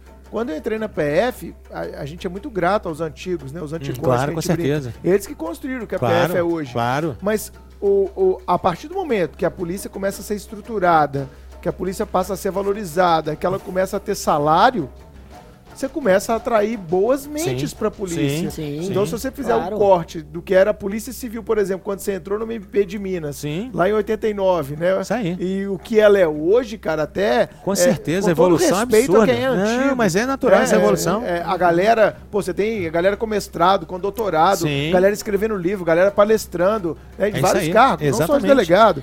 É, e isso e, na- e naquela novo época, Bruninho, não sei se você lembra disso, ainda tinha aquilo que a gente chamava de delegado calça, calça curta. curta, nomeado pelo Era o cara que era nomeado. As- e, e outras, em, em alguns lugares, por exemplo, como não tinha policial civil, nomeava-se normalmente o sargento que fazia às vezes delegado. E o É. cara não tinha curso Sim. superior. Sim. Então, assim, pô, um cara que vai indiciar o cara. Hoje não, isso acabou. Acabou. Então, assim, Perfeito. então a gente está vivendo um outro momento. Então, por isso que eu acho, inclusive, Bruninho, nessa, nessa, nessa área da, da atividade policial, que o que está faltando hoje para a polícia, principalmente para a Polícia Civil, para a Polícia Federal, são as garantias que o MP tem, Perfeito. Ah. que a magistratura tem. Autonomia. Autonomia. Autonomia. Então, por exemplo, é muito fácil você, um governador vagabundo, um delegado tá fazendo um trabalho sensacional, Tocantins espetacular. agora tá acontecendo isso. acontecendo? Isso é em todo estado. Tá fazendo um trabalho espetacular e, e, e tá investigando um político, outro político vagabundo Sobrinho ordinário, do governador. sobrinho, parente, não sei o quê. É só um telefonema e o cara já Vai saiu embora, dali. né? Já, no dia seguinte o cara nem foi A comunicado. 12830, Aí, o estatuto do delegado, ele não consegue barrar não isso. aí. segura, não Bruninho. segura, então o cara não tem que ter, o cara tem que ter na movibilidade. Concordo plenamente. Então, assim, Que bom ouvir se, você, se ele é inamovível, acabou, Bruninho. O cara Exatamente. pode encher. É o que aconteceu com o MP. Quando eu, quando eu passei no MP em 89, o Bruninho citou aqui, e agora, né? Tá fazendo 30 anos. Quando eu passei no MP, foi logo depois da Constituição de 88. Antes de 88, o MP era um. O MP era um bocó. O MP para poder. O Era o braço promotor. do Estado, Claro. Procuradoria do Estado. Sim, ali, né? a gente, inclusive, Bruninho, na época, nós fazíamos executivo fiscal e recebíamos honorários por isso. da execução Era, fiscal. meio confu... era uma confusão entre confuso. procurador do Estado e procurador É, e aí, e aí Nossa. por exemplo, você queria pedir uma promoção, você tinha que falar com o cabo eleitoral. Olha só, cara, Meu do Deus. sujeito da região, um Zé Ruelo, um semi-analfabeto, um camarada que dizia se aqui tem esse promotor que vem. Era assim. Confundia-se completamente as funções. Quando, quando veio a Constituição O MP trouxe. só ocupava prédio de prefeitura. É isso aí. né? Nossa. Quando veio a O Constituição. prefeito fazia favor de deixar É o Ministério claro, Público, é, claro. lá. Que não tinha nada, zero. era ninguém, estrutura- né, Não, o- por isso que eu vejo às vezes uns, colegas Mauricinho do MP reclamando de, de salário. Não, Ah, Porra, não é eu fui possível. outro dia, é, tá cheio de Mauricinho no MP. ah. Eu fui, eu fui, eu fui na. na- na- tem uns anos isso, fui com, com um ex-PGJ nosso, fomos lá com a marca. Primeira coisa que esse meu amigo PGJ chegou, já é o cara reclamando de salário. Eu olhei pro cara assim, eu falei, meu camarada. né, meu irmão? Deixa eu te falar uma coisa, meu irmão. Porra, deixa de ser chato, bicho. Porra, tu só fala de dinheiro. Olha quanto você tá ganhando, meu irmão. Você acha normal? gente que só fala de dinheiro é Ah, chato em qualquer situação. mas assim, mas o cara falar de Não, dinheiro é, ganhando mal é uma é. coisa. É uma mas o cara falar de dinheiro ganhando bem É, o tempo inteiro. É, olha a realidade do É país. doença, é doença. Não. Bruninho, quando, eu entrei no. MP, eu entrei em 89, em 90 nós fizemos greve. Foi a única greve do MP do Brasil, foi a nossa. Nós paramos, cara, porque a gente ganhava 20% que ganhava um juiz e o juiz não ganhava nada. A gente Ganhava entrava. 20% de nada. É, de nada. E a gente ficava três meses quando entrava no MP sem receber. Só que na época, meu irmão, a inflação era absurdo. Era, quando, quando a gente recebia, recebia os três meses sem nenhuma correção. É. Ou seja, você trabalhava de graça pro Estado três meses. Aí vem uns, um, um Zé Ruela, não tinha, a gente não tinha máquina de escrever. Ninguém nem sabe o que é máquina cheio de de escrever. computador, com analista, técnico. Ah, fala sério, cara, me estrutura ajuda. bacana. Eu não aguento, eu não, não, não, não dou Pegando conta. a comarcazinha dele, Não. nem, nem tem que Não, substituir 10 agora o. MP, por exemplo, aqui em Minas, a gente tem uma super estrutura, em quase todos os lugares tem prédio próprio do MP. É, isso é ótimo. Pô. sim, sim. Cara, isso é dignidade, Isso é cara. Trabalhar independência independência, também, trabalhar de claro. forma digna. Claro. Mas então, quando, quando eu fui pra, fui pra Betim, a galera de Betim, eh, talvez até vai se lembrar de mim, que eu processei assim, gente demais. Quando eu cheguei em Betim, eu processei metade da Câmara de Vereadores. Metade. Nossa. E aí tinha um vereador vagabundo lá. Ficou cinco anos em Betim, não foi? Fiquei. E ah, sabe por que que eu fiquei cinco anos? Porque- por causa disso que eu vou te contar aqui. Porque tinha um, ve- um vereador vagabundo que quando eu tava processando todo mundo, ele espalhava na cidade que ele ia me tirar. E eu ficava com tanta raiva que eu falei, agora não sai desse negócio aqui, o cara tá me falando que eu vou tirar. E foi ficando lá. E foi ficando, Porque pô. senão ele canta de galo, É, né? ele ia Tá cantar vendo? Eu de galo. E aí, e aí, pra auspiciar o cara, pô, eu fui, eu fui atrapalhando minha carreira. Assim, tipo, Foi atrasando. eu- é claro, Não, pô, porque meus promover, amigos não. todos já estavam em Belo Horizonte. O que eu tava fazendo? subindo já pra Eu- procurador, É, eu todo sei lá. mundo. Pô, assim, a galera chegou rápido no concurso, porque tinha um buraco na minha carreira. Aham. Os meus amigos chegavam em, chegavam em BH em um ano. Mas teve gente que virou procurador de justiça com 3, 4 anos. Três, quatro anos. Eu, eu cheguei aqui, eu, eu fui o que mais demorou. Eu cheguei com 5, 6 anos por causa disso. Porque o cara falava, não, eu vou tirar, porque vocês vão ver. Aí vou em governador. Eu falava, agora que eu não saio, meu irmão. E ficava aqui. Mas então, é isso que, assim, Essa que a polícia tem que. tem que Essa, ter. isso que a polícia tem E a que. PF tem, tem brigado muito, Rogério. Não sei se você É. tem acompanhado. Os delegados têm brigado muito contra isso, apesar de, de outras carreiras dentro da PF não concordarem, porque acham que os delegados vão ficar mais poderosos com isso. Mas a ideia é muito simples, Isso- cara. É uma é absurdo, autonomia. Bruninho. é, Que é, negócio de briga, mais briga poderosa. interna, briga interna. Sabe o que acontece? É briga de poder. Quanto- final, exatamente. é briga Quanto poder. menos poder for distribuído, o cara que tiver ele tem mais poder. É verdade. Então por isso você só tem 11 ministros no Supremo. Por isso. Por que você não tem 50 lá? Entendeu? Por Porque que, que eu- ninguém, fala, ninguém conhece os ministros do STJ de cor? Exatamente. Mas conhece É. o Supremo de Já cor. conhece do Supremo. Então, quanto Exato. menos, igual com a turma com a gente que faz doutorado.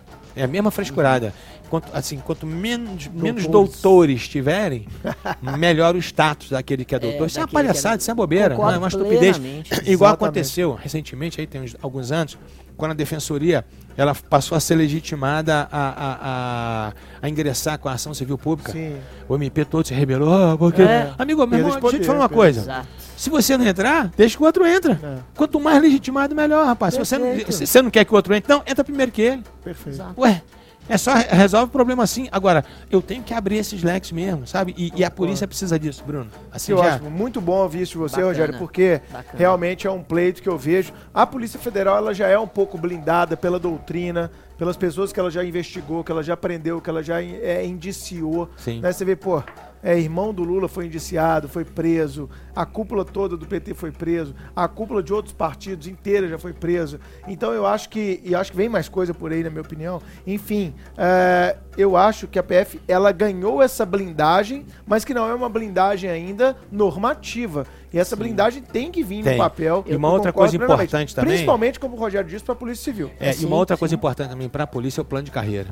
Total. Sim. Eu acho, assim, honestamente, Bruninho, eu acho que o camarada não tem condições de fazer concurso direto para delegado. Ele tem que fazer concurso pra gente. Sim, E vai ter uma carreira. sim. Aí, Poxa, assim, bacana. tem que ter curso superior em qualquer situação. Agora, ele quer ser delegado? Então ele tem que ser bacharel em direito. Entendi. Então chegou lá na ponta, Sim. aí você tem que ter critérios para que esse cara se promova. Entendi. Porque às vezes, Bruninho, pega um delegado, né? Não, não sei se na sua época foi assim, mas você pega um camarada. Na minha época, pensa, no meu concurso MP, eu tive colega que passou com 23 anos de idade. É meu caso. Bruninho, mais 23 anos de idade no MP, imagina que a situação. Na época, inclusive, o MP ele dava parecer em separações judiciais consensuais sem, sem, sem, sem filhos, sem criança e sem É patrimônio. intervenção obrigatória. Tinha um camarada meu que nunca tinha namorado sério na vida com 23 anos de idade. Eu falei, meu irmão, como é que tu vai dar pitaco na vida dos outros, vida numa dos família, outros. se não sabe nem o que é namorar? O divórcio, exato. Não, pensa, Bruninho. Não, concordo. Então, essa experiência é importante. E pra polícia, principalmente. Sim. Se às vezes você pega um agente aí, cara, pô, tipo Bettini, que é meu irmãozaço, né, da, da Da PF. PF. Uhum. Como é que vai chegar um delegado? Eu acho que assim, Rogério, Vai mandar alguma coisa pro Bettini? Bettini conhece tudo de polícia. Na minha opinião, Tudo de cara, o que operação. está acontecendo hoje? A maioria das polícias, e a Polícia Federal é um caso desse, ela tem cobrado aos moldes da magistratura do MP os três anos de atividade jurídica e policial. Uhum. A gente fez agora, o Chiquinho até esteve lá comigo em Brasília, em novembro, a gente fez é, uma preparação para a prova oral, já é a segunda vez que a gente faz isso, Excelente. no concurso 2013 a Não, gente fez, sucesso absoluto. 2018 a gente fez, Sim. foram Bombando, quase lotado. 100 alunos lá com a gente, né, Foi Chiquinho? muito bacana. É, todos, todos concorrendo à vaga de delegado federal. A gente fez isso na semana da prova oral. O Supremo alugou lá um hotel, fez a preparação gratuita, enquanto tinha curso cobrando 6 mil de candidato. Caramba. O Supremo fez uma preparação gratuita para os nossos alunos lá em Brasília. demais. e o que eu observei, cara, o que já está acontecendo, essa mudança já está sendo natural. Uhum. Porque na sala, por causa da questão dos três anos, eu tinha PRF, eu não sei se você lembra, uns quatro ou cinco policiais rodoviários federais, eu tinha escrivão da PF, eu tinha agente da PF, eu tinha delegado de estadual. Aham. fazendo o concurso. Então eu acho que isso já está acontecendo naturalmente Uhum. a partir do momento em que você tem é, é, essa exigência. Entendi. Então isso já começou a é acontecer importante. na prática e eu estou falando isso por uma verificação é, é, é, é é? Empírica. Eu Aham. fui- Eu, fui lá e vi Você viu que que tá isso está acontecendo. acontecendo. Está acontecendo para as carreiras que estão pedindo três anos. O que eu não gosto na ideia de carreira única, sendo muito honesto e transparente, é aquela ideia do cara que tentou cinco concursos para delegado, nunca passou, é puto que foi mandado a vida inteira para delegado e Aham. hoje vai para um sindicato e fica gritando que tem que acabar a carreira de delegado, da Não, é não, que, é, tem que, não, que tem que virar, é, É. tudo carreira única É, e não, é vira não. agente É. 1, 2, 3, 4, 5, 6, 7, Exato. 8, 9, 10. Que Aí é isso briga, demais. em, é, é briga em Eu causa até- própria, é, é exatamente. é Exato, eu Exatamente. até falo, exato, e eu até falo isso nas minhas aulas, né? Eu concordo plenamente que as garantias institucionais semelhantes à do Ministério Público também devem ser estendidas ao, ao delegado. E principalmente porque a- o delegado de polícia foi um pouco ressignificado com a Constituição de 88, né? Ele se transformou também em- no primeiro agente garantidor. Sim. E num agente garantidor, talvez que deve ter mais atenção à observância do ordenamento jurídico, das garantias constitucionais, do que o cara sentado no, no ar-condicionado do juiz, do E promotor, muito etc. delegado não ratifica o Chiquinho prisão Claro, e é, PM. e é exatamente o que eu tô fazendo, vocês falando. prenderam esse cara, vocês são loucos. Exatamente. Não vou fazer esse flagrante aqui. Perfeito, perfeito. E justamente por isso ele precisa de, gar- de garantias institucionais enquanto delegado de polícia. Por isso eu digo que eu não sou a favor da extinção do cargo de delegado. Mas, Não, não, justamente, mas era talvez Uma ressignificação do Sim. ingresso. uma É ressignificação isso, do ingresso, isso. eu acho perfeitamente saudável. Não, ser, ser carreira mesmo, plano de carreira. Perfeito. O cara começa, vai progredindo, Sim. vai vendo. Exato, eu, eu acho mais perfeito, interessante concordo. porque, assim, aí o sujeito obrigatoriamente vai ter essa experiência, Bruninho. Exato. Concordo. concordo. Bom, acho que falamos muito bem de atividade policial.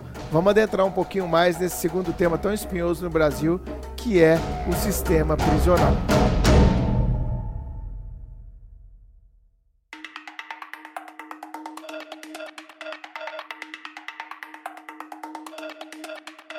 Bom, Rogério, falando sobre o sistema prisional, sei que você já escreveu sobre.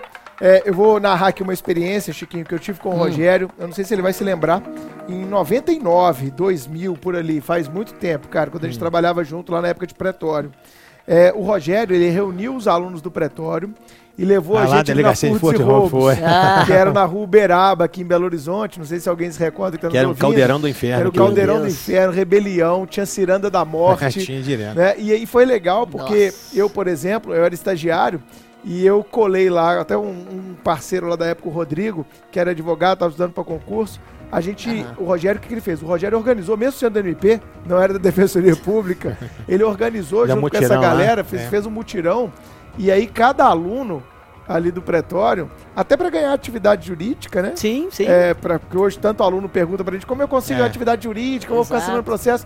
O Rogério levou a gente, cara, pra visitar umas duas ou três vezes. Eu, como trabalhava com ele, fui lá junto, tentei organizar e tal. É. E era, cara, aquela prisão Era inferno. de antigamente mesmo. Era eu tô falando de Ali era- 99 ali e 2000. ali onde era a- masmorra. era, era. Cara, Ali era, era era, masmorra era pura. polícia civil prendendo, que em Minas Gerais É, hoje não existe exatamente. muito mais. É. Mas era a delegacia de furtos e roubos, tinha custodiado lá pelo menos 300, 400 presos ou mais. Era um horror. É, era um horror. Tinha E eles da que Morte. criaram esse lance da ciranda da morte. É. né? Todo dia matavam preso. Então eu lembro Nossa. disso, Rogério, É. com carinho, porque eu lembro que eu É, fui no fórum, eu peguei o caso dos caras, conseguimos liberar dois lá que já tinham ó, É. passado a pena, muito tempo, ninguém É. nem olhava para aqueles caras. Defensoria Pública muito pouco estruturada à época ainda, a- como é até hoje, né, uma carência Sim. absurda de Sim. defensores públicos no Brasil inteiro. Enfim, eu lembro com carinho, cara, dessa experiência que Foi, você proporcionou é. pra gente, o que mostra que o Rogério é antenado nessa questão do sistema prisional há muito tempo. Mas a pergunta que eu tenho para vocês dois aí que estão mais diretamente militando no penal, Chico e Rogério, é, cara, o que fazer com o sistema prisional brasileiro? Porque é certo, eu não vou comprar o discurso aqui de Lewandowski, né, de que tem que liberar todo mundo, porque se tem muita gente presa, é porque também muito Tem muita crime é gente tem, cometido, claro. né? Tem muito Sim. crime sendo cometido. Então, essa irracionalidade que a gente vê no discurso de muitos, que o Brasil prende demais, eu acho que prende demais mesmo. A gente tem que analisar, como o Chiquinho falou no começo, a qualidade dessa prisão, mas a gente não pode esquecer que prende-se demais porque comete-se crime demais Sim. né? Cara, a pergunta que eu deixo aqui pra vocês, a pergunta é fácil de responder, né? Uhum. O que fazer, cara, com esse sistema prisional brasileiro? Eu acho que a gente já evoluiu muito se a gente fizer um corte aí, por exemplo, de 20 anos pra cá, mas como é que a gente pode evoluir é, é, para um sistema que seja mais eficaz, que busque ressocialização. Eu até discuto se ressocialização, ressocialização é mesmo possível, em que caso ela seria É. possível. Né? Porque tem gente que não É. quer se ressocializar, não Uhum. vai ressocializar outro. Mas a pergunta que eu deixo é: como? É, o que, que a gente pode fazer para tentar melhorar o sistema prisional brasileiro? Bruninho, na verdade, isso é, isso é um conjunto né, de ações, né? Então, assim, é- é, a gente tem mais de 700 mil presos no Brasil. E eu te pergunto, será que tem estrada para asfaltar aqui em, em Minas? será que tem estrada? Será que está precisando construir Maior escola? Será- viária do país. Cara, assim, o nosso grande problema é que a gente é paternalista com preso. A gente não sabe administrar o sistema. Paternalista. concordo. Muito paternalista. Não é- não é- a gente não tem que pagar pro preso, não. Ele tem que pagar pra gente. É ele que tá dando despesa, não sou eu que tô dando despesa pra ele, não. É o contrário. Então, assim, é, o- eu- eu- eu- a, minha, a minha tese de doutorado foi sobre o sistema prisional. E eu vi muito, eu, fiz, eu, vi, eu, eu fiz essa, fiz doutorado na Espanha, então eu tenho, eu tenho uma proximidade muito grande com o sistema prisional espanhol. Sim. Assim, lá o índice assim, de, de, de, de, de ressocialização bate 70%, 80%. Legal. Assim, porque os caras entenderam como é que é a visão empresarial do sistema. Então, é, você pega um camarada, coloca no sistema prisional, aí como quando, lembra quando a gente ia lá aqui, por exemplo, na Forte Roubo, nós chegava lá, tava o camarada costu- costurando bola. Oh, costurando bola. Aí o outro tava lá fazendo barquinho, né? Com picolézinho que bom. Oh, que legal, fazendo barquinho. Meu amigo, o cara vai sobreviver costurando bola? Exatamente. O cara E vai esse- sobreviver. é, Isso é terapia, mas trabalho não é, pô. Pode ser Exatamente. terapia, mas só, não é trabalho. Só pra ocupar o tempo É, dele, ocupar dar o menos trabalho, né? Exatamente. Exato. Eu tenho que formar o cara, Chiquinho. Sim, Ele tem que sair dali um ótimo. profissional. Ótimo. Então, o que, que, que a gente tem que fazer? A gente tem que colar, fazer acordo com o empresariado, dar uma Sim. vantagem para o empresário. Tá vendo o imbecil do outro lado, que você que não entende o que eu tô falando aqui? Vantagem, não é que o empresário, que eu falo isso às vezes, aí vem os camaradas escrava. radicais. Exato. Ah, você tá querendo escravizar. Que escravi- escravizar o imbecil? Assim, mas, Bruninho, se eu tenho um operário que não. O cara tem ficha limpa e o outro tem ficha suja, você acha que eu vou contratar quem? Claro, O de Não ficha é? limpa. Óbvio. Eu tenho que ter alguma vantagem para o empresário, para ele ter algum estímulo para que ele possa contratar um Reinserir camarada. o cara. Claro, Perfeito. não é escravizar, não é, mas ninguém vai contratar, ninguém vai contratar esse camarada se não fizer isso. Exatamente. Então, a gente tem que diminuir, a gente tem que fazer com que esse camarada pague menos impostos, a gente tem que dar alguma, alguma facilidade para que aquele cara seja reinserido no mercado, ou até inserido que nunca o foi. INSS que a empresa recolhe vai ser menor. Claro. Se der Exato. emprego, a, Assim, a gente tem um monte de estratégias para fazer isso, mas sem que, a- que- que- os exagerados, os, os hiperbólicos aí, Aham. entendam que você quer escravizar, que você Sim, quer. Igu- Igual aconteceu com as PPPs, as parcerias públicos-privadas. Amigo, sou 100% favorável a isso. É. Não, mas nós vamos criar uma indústria. Que mané indústria de preso Mariano, retardado? Mariano era um cara. Não, que indústria de preso é essa? Amigo, eu tenho um sistema prisional público, 100% público. Quebrou o motor lá dentro. Sabe quando ele vai ser consertado? É. Nunca. Licitação, um, dois, Exato. três Nunca. anos. Exato. nunca. Agora, é, Só, só terminando aqui, Chiquinho. Hum. Se eu quebrou esse motor e eu tenho um contrato numa parceria público-privada, o cara tem que trocar imediatamente. Agora, desde que a coisa seja séria, não com um vagabundo à frente disso. Exatamente. Não, com Querer corrupto. lucrar. Claro. Então, Sérgio assim, Cabral da vida. Não com o Sérgio Cabral. Exato. Mas assim, se você tiver uma fiscalização correta do MP, as pessoas certas, o país está mudando, Bruno. O país está mudando, Chiquinho. sim, sim. Então a gente É tem que lento, acreditar. mas tá mudando. Tá mudando, a confio gente tem nisso, que cara. acreditar Sim. nisso. Por isso que ontem eu vibrei com aquele Paulo Guedes, cara, com esse ministro da, da Economia. Vibrei com ele. Vou lá dar um beijo na testa desse cara lá em O Rogério Brasília. está se referindo à Mas- arguição na CCJ É. que foi feita sobre a reforma da Previdência Aí, com o ministro Paulo Guedes. aquele monte de, de vespa retardada lá a- a- atacando o cara. Assim, os caras ficaram 18 anos no poder, não fizeram nada. Nada. O camarada quer consertar o país em três meses. E assim, e mostrando pra eles o que, que eles fizeram de errado. Bicho, os caras estão 18 anos aí, por que, que eles não melhoraram o sistema prisional? Aí quando começa aquela, aquela carnificina lá, lá no Amazonas, É. aí mexe no sistema. Norte. quando É. começa lá no Maranhão, lá em Pedrinhas, aí, aí, é, sabe? Não é? Não é assim, cara. Mas é só fa- apagando incêndio. e só apagando incêndio. Então, só para só pra finalizar, é difícil resolver? É, mas não é impossível. E, então você tem que ter mas- estratégia. mas o- Desculpa, não, ju- vai. justamente. E sobre. A gente precisa também de um olhar histórico um pouco do, do sistema prisional para entender um pouco o que foi, entender o que é e a partir disso o que pode ser, né? É, observando a história um pouco do sistema punitivo, a gente percebe que a própria pena privativa de liberdade não nasceu há tanto tempo assim. Né? A pena privativa de liberdade como pena principal, Principal, né? Nasce, mesmo. exato. Antes era apenas custódia para aplicação da pena corporal, né? Como diz Michel Foucault no seu livro Vigiar e Punir, né? Nos seus, nas primeiras páginas. Que, inclusive é só Veio- o único livro dele que presta, porque Foucault era um, era um doente também, né? Só de suicídio, é. Só de Não é? suicídio ele tentou três vezes, né? É, não, é, ele tem uma vida muito Pô, complicada. é complicadíssimo Muito complicada. Todo mundo cita Exato. Foucault, né? O Foucault, Foucault, mas o Foucault, cara, vai procurar.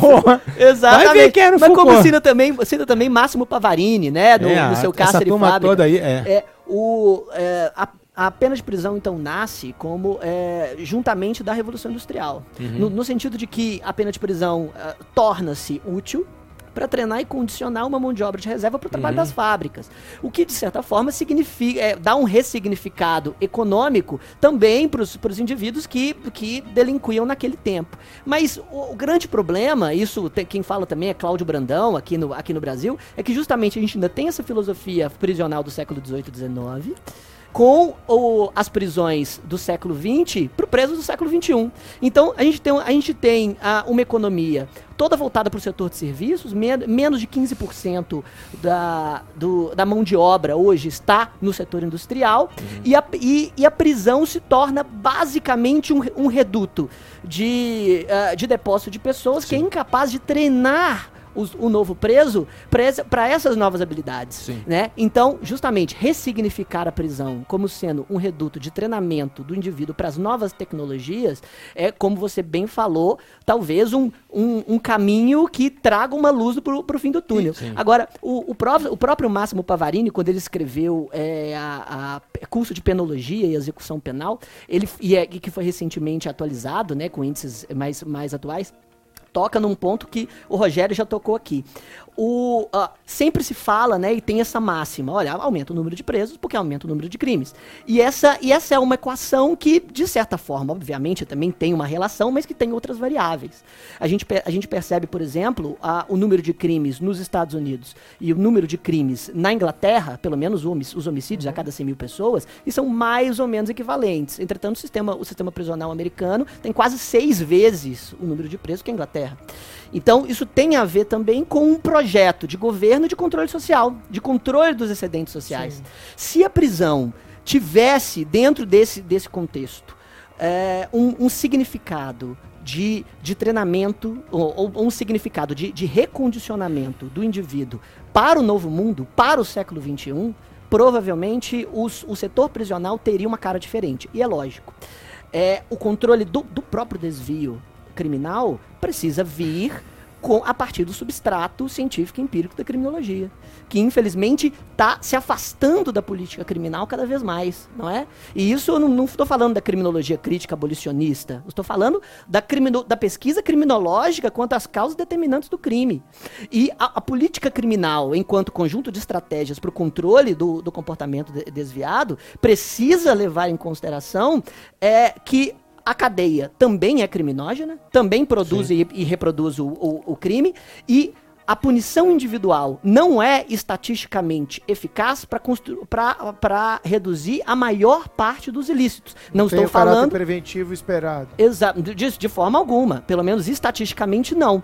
E, e justamente isso tudo tem que ser levado em consideração para que o fenômeno criminal seja combatido de forma multidisciplinar e, e isso leva, isso, isso também tem que, enfim, ah, ah, ah, isso, isso tem que ser observado pelo, pelo substrato empírico da, da ciência que investiga as causas determinantes do Concordo. crime. Isso está totalmente abando- abandonado. O legislador. Tiririca, o Rogério fala demais da, da qualidade do legislador brasileiro. A gente não pode esperar muito desses caras, né, Rogério? Exato. Mas vamos lá. É, a, a questão aqui que o, o Rogério me falou que me chamou a atenção é que você falou, Rogério, que a gente trata o preso de forma paternalista Sim. demais. Eu concordo plenamente, cara. Você consegue, assim, é, é, apontar o porquê, de onde vem esse paternalismo com o preso? Que eu identifico isso muito claramente também. E quando você falou, eu falei, cara, é isso. É, é assim, Bruninho, e se você for olhar direitinho, o preso gosta do caos. Por quê? Porque ele reproduz dentro do sistema prisional que ele vive fora. Sim. Você pergunta se o Fernandinho Benamar gosta de ficar no sistema que ele tá. Lá é perfeito. Lá, lá cumpre a LEP. Aham. Penitenciária Exatamente Federal já mais de Exato. 10 anos. Inclusive, Celas passou. individuais, como a Individuais, LEP manda. né? 22 horas guardado, 2 horas de sol. Pergunta se ele quer. Não, ele quer voltar, ele quer voltar pro caos. Ele quer voltar pro. Claro, porque ali ele reproduz aquilo que ele tem lá fora. Aham. Lá ele tem a mulherada, lá ele tem o churrasco, Churrasco, lá ele organiza o crime, Os parceiros. os parceiros, lá ele tem a droga, entendeu? Então, assim, é, é- é uma situação bem, bem, bem complicada, Boninho, mas, mas dá pra resolver. É, que ótimo, cara. É bom, é bom ver luz no fim do túnel, assim. Fazendo esse corte histórico como eu fiz, eu acho que a gente está evoluindo. Eu acho que a criação de novos presídios federais é fundamental. Uhum. Eu vejo essa lógica. Eu, eu fiz a custódia, cara, duas ou três vezes do Beira-Mar, quando eu era lotado no Rio, né? Ele ia pro Rio em audiência e como eu tava numa área lá, eu era Despesa- escalado. Despesa que se dá pro É, né? parava lá no Santos Putz. Dumont com o avião da Federal, a gente ia lá, eu era o- comandava a tropa lá naquele momento, de fazer a custódia dele, levava ele para a superintendência na Praça Mauá, depois tinha que deslocar com ele para o Fórum do Rio de Janeiro, passar a tarde inteira fazendo a custódia, aquele perigo de, de resgate, todo mundo tenso, mais de 30 agentes, Não, todo e aí, fuzil, só a faxineira, a faxineira da Polícia Federal querendo tirar foto com ele. Ah, não, né? Só, é, Claro, só era abrindo o- parênteses, Uma estrela, né? e aí as pessoas criticam a videoconferência. Hum, Amigo, e tá no projeto do Moro, isso aqui, até, Aham. até melhoria da videoconferência. E, e- e aí as- o- o- os, os garantistas hiperbólicos criticam que não vai ter o contrato com o preso, né, olho no olho. Amigo, para de palhaçada. É. Sabe assim, não vou sentir o ao, cheiro. no- ao novo É, mundo, né? claro, meu irmão. É a mesma coisa que aconteceu com as sentenças. Não sei se vocês lembram. É claro que ninguém lembra, isso é um dado histórico, nem eu lembro. Mas, assim, a sentença era, era redida à mão. E aí veio o novo código de processo e passou a ser datilografada. E aí, e aí, naquela época, as pessoas não queriam datilografar, porque como é que eu vou saber se foi o juiz mesmo que fez? Assinatura só não é suficiente. Cara, hoje é digital. É, então, o- assim, entendeu? A grande questão é que hoje realmente não é o juiz que faz, é o estagiário, né? Ou seja, os me- esse medo pelo menos era bem fundamentado. E não É tinha o tanto processo que tinha na É, É, verdade. claro, claro, É. claro. É, Só não, mas, brincadeira. tem isso. mas Mas enfim, é, é, e, e- e modelos de sistema prisional que vocês que vocês viram aí ao, ao longo desse tempo que deu certo, que vocês acham que a gente deve caminhar para eles? Eu acabei de citar um, que é o da Penitenciária Federal, né? Porque eu Uhum, conheço algumas, acho bem legal. Tenho colegas que foram é, gestores em Brasília do sistema penitenciário federal, o último até o, o Tássio, amigo meu, que está no Rio de Janeiro. É, a PAC é um sistema legal, Bruninho. A PAC tem em Aham. Itaúna há mais de 20 É, anos. né? a PAC é um sistema bacana mas para um determinado tipo de preso. Exatamente. Você não pode colocar o Fernandinho Beiramar na PAC, né? Não pode colocar É, o Marcola na é, PAC. Claro, claro. Mas para um determinado perfil, ele é extraordinário. Também não que recupere todo mundo. Mas pô, é é isso. A gente, tem que, a gente tem que jogar com esses índices que realmente a gente. Assim, é uma utopia você achar que vai recuperar as pessoas todas. Não. Tem gente que gosta de praticar crime, acabou. Sim. Pra quem não conhece, está nos ouvindo, a PAC ela, ela trabalha com aquela questão da reinserção do preso na própria comunidade. é? Exatamente. Com Ele vai- trabalho. Ele vai, trabalhando. É, o, tra- o trabalho é fundamental, Bruninho. Se Sim, você conseguir sim. fazer com que o camarada sobreviva trabalhando com dignidade, ele, ele- ele perde sentido ele praticar crime. Perfeito. Perde sentido. Claro, claro. Então claro. é isso que a gente tem que fazer, fazer com que o camarada tenha E, e dignidade. para aqueles caras, e- esse que sempre foi o meu gargalo, por exemplo, vou cometer uma confidência aqui. Na minha Ah. época de, de setor de operações de drogas aqui de Minas, que eu fiquei quase 10 anos na PF, muitas vezes quando a gente estava com poucos alvos, a gente, até os antigos davam essa sugestão, vamos pegar os caras que a gente prendeu há 10, 15 anos e já saíram, porque com certeza eles estão fazendo merda de novo. E assim, cara, o índice era altíssimo. Você começava a levantar aquilo que o cara tava fazendo, o cara que foi preso há 10 anos atrás já tava na rua, o cara tava no erro de novo, cara. É. O cara, é- Sim. o cara é uma puta de uma visão empreendedora, cara. O cara sabia ganhar dinheiro. Se montasse loja aí, montava a rede nacional de loja, Sim, né, de sim. franquia, mas não, o cara é, Isso. ele tinha um empreendedorismo. O que Aham. fazer com esses caras, bicho, que não tem É. solução? É meter lá no RDD e, É e deixar difícil, arder? É difícil, é Complicado, complicado. cara, é complicado. Tem Eu- situações, eu, sinceramente- Marcola, você é, tem lá. situações que são complicadas, não tem jeito. Tem. Tem, tem coisas que não tem resposta. Como é que você Exato. ressocializa, por exemplo, Sérgio Cabral? Não, não, não ressocializa. Não, mas ele tá arrependido. Ele falou dia Sim, na audiência. não, Tá, ele super tá arrependido. arrependido. É, Mas ele falou que é um é que é? vício. É. A corrupção é, É um um vício. E é mesmo, Exato, isso você é. tem razão. é, agora, Bruninho, e eu sempre falei isso. Ela, primeiro que a corrupção ele é um mal de caráter, mas além disso, ela é uma doença. Porque Sim. o cara, por exemplo, ele tem 20 fazendas e ele não conhece duas. Exato. Então, assim. e ele quer a vigésima primeira. Ele quer a 21 primeira. Sabe, isso, é uma coisa muito complicada, cara. A corrupção é, é, é dificílimo de você lidar com ela. É, realmente. Porque realmente é um vício. O cara Exatamente. vai. Né, Entra psicopatia. entra psicopatia. Tudo, tudo fica fácil pro camarada. Ele, ele vira, né? Ele cria um próprio reinado, né? Perfeito. Verdade. Agora, justamente, mas você tocou em, em- em um ponto que, pra mim, é não, talvez não a solução, mas com certeza um caminho para se seguir para resolver o, o problema do, do sistema carcerário a longo prazo. Eu não vejo nenhuma solução se nós não criarmos ou trabalharmos para criar um Brasil que dê ao jovem, principalmente ao jovem de periferia, um- uma perspectiva de mobilidade socioeconômica através do trabalho Ah, lícito. perfeito. Isso Isso, é aí. É verdade. isso, Perfeito. é isso. Mobilidade Isso socioeconômica. Bom, então é isso, pessoal. Vamos agora para a Dica Suprema.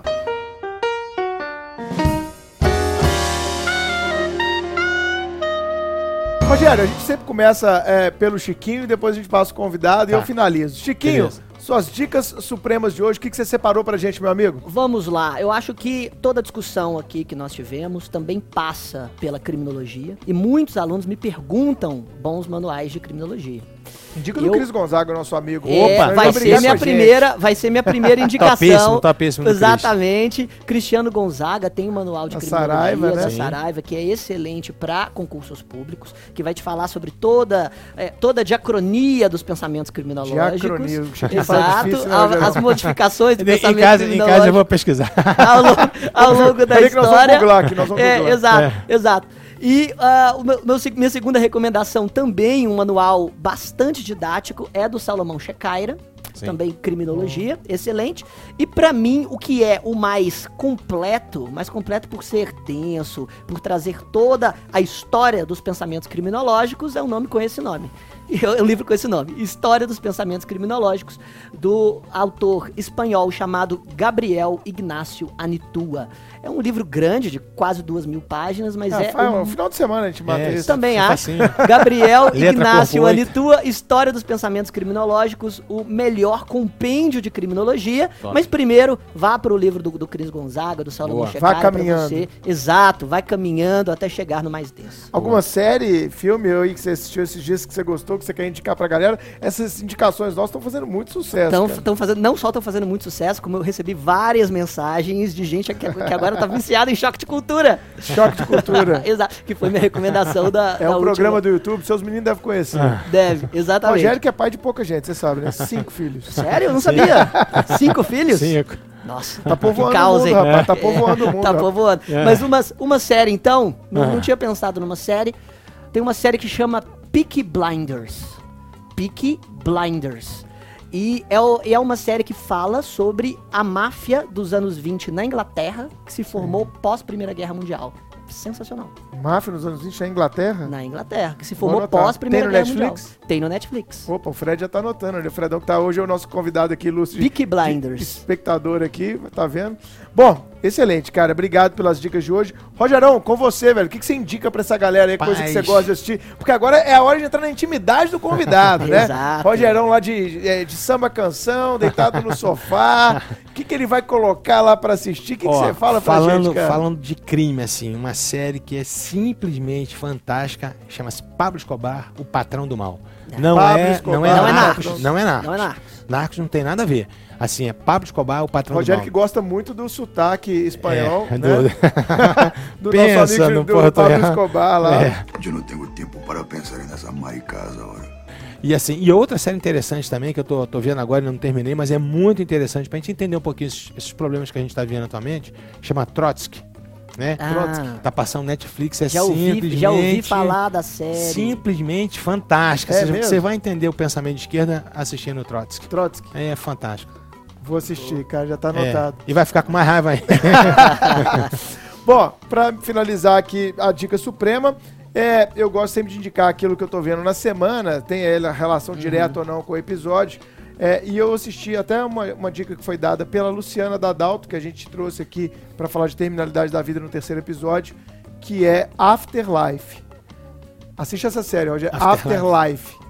É uma série bem curta, é uma tarde, Tá. são seis episódios Pô, de 30 minutos. Pô, top. É um filme grande, né? De três é. horas. É de um cara que perdeu a esposa numa situação de terminalidade de um câncer terminal. Caramba. E mostra o luto, mostra uso de drogas, prostituição, relação com família. Hum, é, tem legal. uma questão de Alzheimer no meio, relação familiar, relação profissional, líder. É muita coisa em três horas. Eu tô processando a série até hoje. Sabe aquele negócio que você Não, para, legal. você tá no outro dia na Legal, academia, legal. você, caraca, meu irmão, aquela hora que o cara fez isso, É. né? Ele tava querendo dizer aquilo. Olha que É. pensamento. Ah, Tem uma crítica, essa Bacana. crítica eu tenho que contar, tem que dar um spoiler da série. Essa você vai gostar muito, tem tudo a ver com atividade policial, até contei pro Fred esses dias. É, ele chega lá pra conversar com um cara, o cara, ah, minha esposa vai ficar muito feliz que vocês vieram aqui. Aí, ele- aí o- aí o- ele pergunta, o, o protagonista da série, mas por que que sua esposa vai ficar feliz? Não, porque ela tá um pouco triste porque ela tomou uma martelada. Caramba. Ela Quê? tentou ser assaltada por dois motoqueiros e ela tomou uma martelada dele. Mas os caras não foram presos? Aí olha, olha a crítica do filme.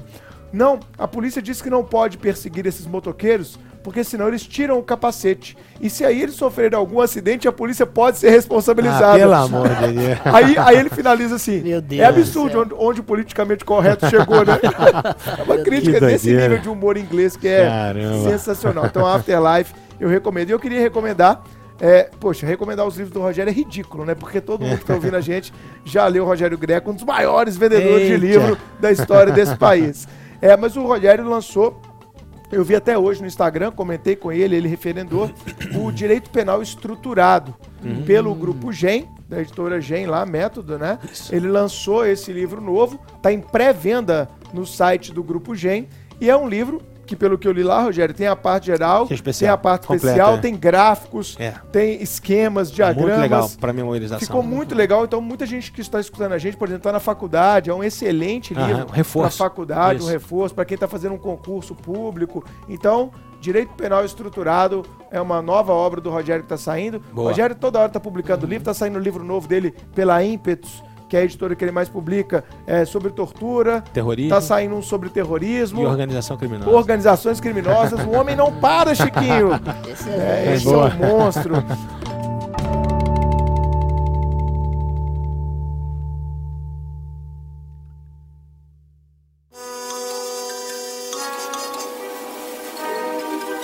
Bom, gente, então para finalizar, Beleza. Queria agradecer, Rogério, mais uma Valeu, vez aí, abrir a palavra para suas considerações finais. Espero que vocês tenham gostado do nosso bate-papo, do podcast. É, pra gente foi uma honra extraordinária nessa primeira temporada contar com você. Além de seu amigo, que eu me considero, sou seu fã de carteirinha. Muito grato, repito mais uma vez, por todas as oportunidades que você me deu na vida. E é uma honra pra gente do Supremo te ter aqui na casa. O Rogério, que tá também com a gente na nossa pós-graduação de Segurança Pública e Atividade Policial. Deu um aulão aqui que os alunos amaram. Bacana. Suas considerações finais, meu amigo. É, Bruninho, a consideração é só dizer o seguinte, meu irmão, assim, que é um prazer enorme estar aqui com você. Você é um exemplo a ser seguido, Bruninho. Quem, assim, eu que conheço a tua história do começo, né, a gente que veio de baixo, né, Bruninho? A gente que não tem ninguém pra dar um empurrão, a gente que não tem nenhum, sabe, ninguém pra indicar, não existe, né, QI na nossa vida. Então, ver de onde você saiu, né? Lá começando com a gente no pretório, né? A Bruninha era Molecão, molecão, Bruninho era conhecido como tio Bruno, excursão tio Bruno. tinha as excursões. Era o Bruninho que, Que que, apoiou, cara. Você que organizava. abriu a oportunidade de fazer. Bruninho que organizava as excursões, sempre foi, sempre trabalhou com excelência em qualquer profissão. E aí deu no que deu, né, Bruninho? Valeu, cara. Obrigado. Deus te abençoou. Fazia. fa- Quando, quando as pessoas fazem aquilo com excelência, com gosto, né? Com, com garra, com vontade, Exatamente. e chega onde você chegou, Bruninho. Então aqui, Pô, cara, obrigado, cara. parabéns demais, Bruninho. Eu fico tão feliz quando eu vejo assim. Sério, eu vejo o Bruninho posta no Instagram, a galera naqueles auditórios lotados. Cara, eu fico na felicidade falando, putz, nossa, Você que tem legal. que ir, né, Fred? Temos que levar Não, tamo junto, tamo Rogerão junto. no hora H aí, imagina? Mas assim, Bruninho, é como se fosse, é como se fosse um filho, sabe? Pô, cara, assim, que obrigado, um filho pô. que a gente se orgulha, né? Um filho que deu certo, né? Isso, é, isso é muito legal. Parabéns, tá, Bruninho? obrigado. Top Chiquinho, demais. Muito bacana, só tenho a agradecer a presença do Rogério Greco aqui. Valeu, Chiquinho. Poxa, como eu disse, cresci, sacaneei ele no início, viu? Cresci lendo, lendo os livros dele. E eu percebo agora que, na verdade, o, o Greco foi, de certa forma, pra você, em termos de oportunidade, um pouco do que você foi pra mim. Ah, Aí, vou ó. chorar aqui hoje, Fred. é, mas é verdade, mas é verdade. O Fred já tá São- chorando aqui, Zé. Eu percebo, percebo agora que são três É, gerações. aí. Pô, que isso, cara. Já te Chamando a quebrou. gente velho, rapaz. Não, é Tô, bom que te quebrou também. né? basicamente. Sim, É, bom, é de avô, avô, filho, neto. Putz, Exatamente. certinho. Mas olha, quero dizer que justamente é muito bom é, ouvir alguém com um pensamento lúcido como, como o seu. É, com relação ao sistema criminal. É, eu sou, eu sempre fui um cético da pena privativa de liberdade. Eu sigo um- uma linha um pouco mais agnóstica quanto às finalidades da pena. Não, você né? segue a linha Tipo agnóstica da Zap- vida, né? Tipo Zaffaroni. não, não, uma linha Zaffaroniana. Pô, o por Chiquinho assim não acredita dizer. em viagem pra Europa. Aí não acredita Não, em não, nada, não. velho. Não é que eu não acredito em viagens pra Europa. Eu acho que elas podem ser muito prazerosas, como as experiências de consumo que são. Mas calma, depois, um dia a gente vai discutir outro sobre podcast. isso. É outro podcast, exatamente. Mas Mas, ó, muito obrigado por Valeu, sua presença eu aqui. que agradeço aqui. Foi, foi sensacional discutir com, com lucidez o, o sistema prisional e a, e a atividade policial e foi um prazer participar. Isso aí, Rogerão. Obrigado mais uma vez, Valeu, cara. Gente. Espero que Valeu, na segunda Boninha. temporada você volte Se aí Deus com quiser. a gente, tá? Obrigado, galera. Até o próximo Valeu, Supremo gente. Cast. Beijão.